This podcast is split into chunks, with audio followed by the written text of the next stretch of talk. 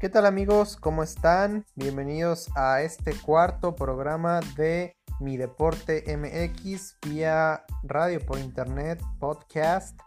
Los saluda su amigo y servidor Héctor Espino. Y pues bueno, el día de hoy vamos a tocar el tema de las nuevas reglas en el fútbol.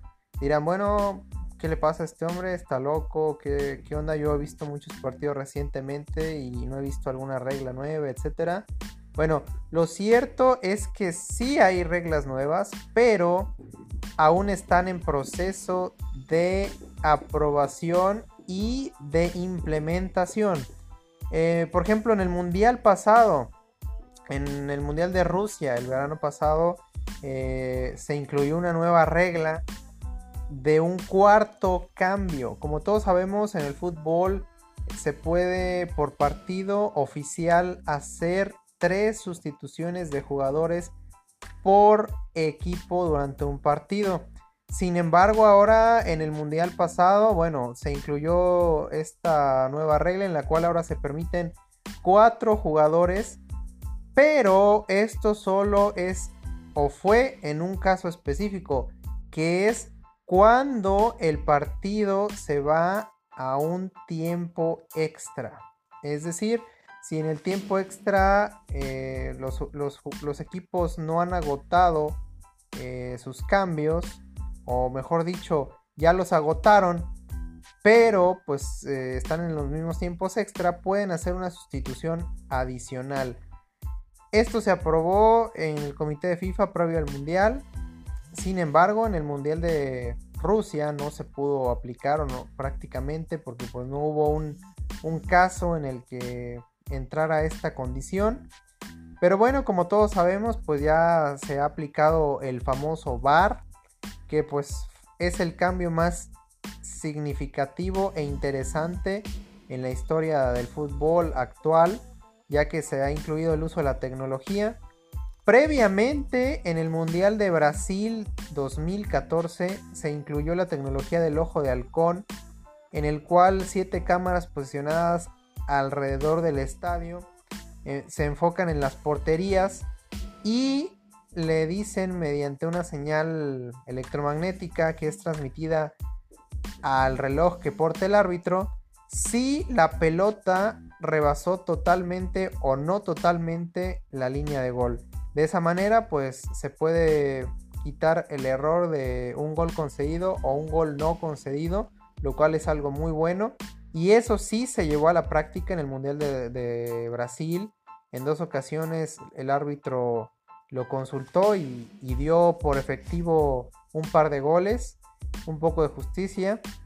De igual manera, en ese momento se empezó a intentar el uso del spray, famoso spray de espuma, para limitar la distancia eh, de la barrera con respecto al balón en los tiros libres, lo cual fue de gran ayuda para los cobradores, ya que pues como todos sabíamos antes de eso, las barreras se solían adelantar hasta más de un metro eh, a la hora de que el árbitro silbaba para tirar el tiro libre.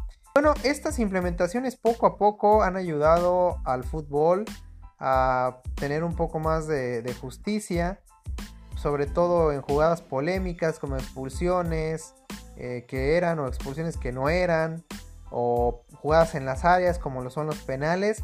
Y algo sumamente importante también, los fuera de juego, que ahora por ejemplo, el, árbitro auxiliar, si tiene duda acerca de un fuera de lugar, deja que la jugada continúe hasta el final. Y si él considera que fue fuera de lugar, levanta la bandera, el árbitro lo marca como fuera de juego. Y si hay duda, entonces ahora sí los asistentes arbitrales le avisan al árbitro que, que él la debe revisar o ellos mismos revisándola le hacen notar al referee central que pues bueno la pelota eh, con respecto al jugador si está en mala posición o el jugador está en mala posición. En fin, todas estas nuevas reglas traen cosas positivas a mi parecer al, fútbol y, son aplicadas no solo en este deporte sino en general. De hecho, el hecho del, ojo de halcón es, algo que viene del tenis, que ya en el tenis se venía implementando desde hace ya varios años. Y el uso del VAR, bueno, pues todos sabemos que en la NFL llevan ya muchísimos años implementando las revisiones y los famosos challenge de los coach. Así que, pues bueno, eh, la tecnología también a favor de la justicia. Obviamente los errores no se van a eliminar jamás al 100%, pero hasta ahora el análisis que se ha hecho de los errores con respecto a las decisiones eh, que revierten los árbitros, pues da un saldo positivo. Ya los errores arbitrales han bajado en casi un 93%, lo que es algo muy muy bueno. Y poco a poco esperemos que esto se siga puliendo hasta alcanzar la perfección. Bueno amigos, pues ha sido todo por la cápsula de hoy. Los invito a que pues nos sigan escuchando por nuestras diversas plataformas. Tenemos en Spotify, en TuneIn, en Google Podcast, entre otros podcasts interesantes e importantes. También síganos en nuestra web oficial www.mideportemx.com. En Facebook nos pueden encontrar como charla deportiva, dos puntos, comentarios sin rodeos. Y también en Twitter en la cuenta oficial arroba h-espino. Amigos, los invitamos a que nos dejen sus comentarios, sus opiniones Compartan el enlace del podcast con sus amigos y conocidos para que también nos puedan comentar y nos puedan conocer. Y bueno, cualquier cosa, también estamos disponibles en las redes sociales. Un abrazo enorme, se despide de ustedes Héctor Espino, deseándoles buen día, tarde o noche según la posición geográfica donde se encuentren. Un abrazo enorme desde China. Saludos.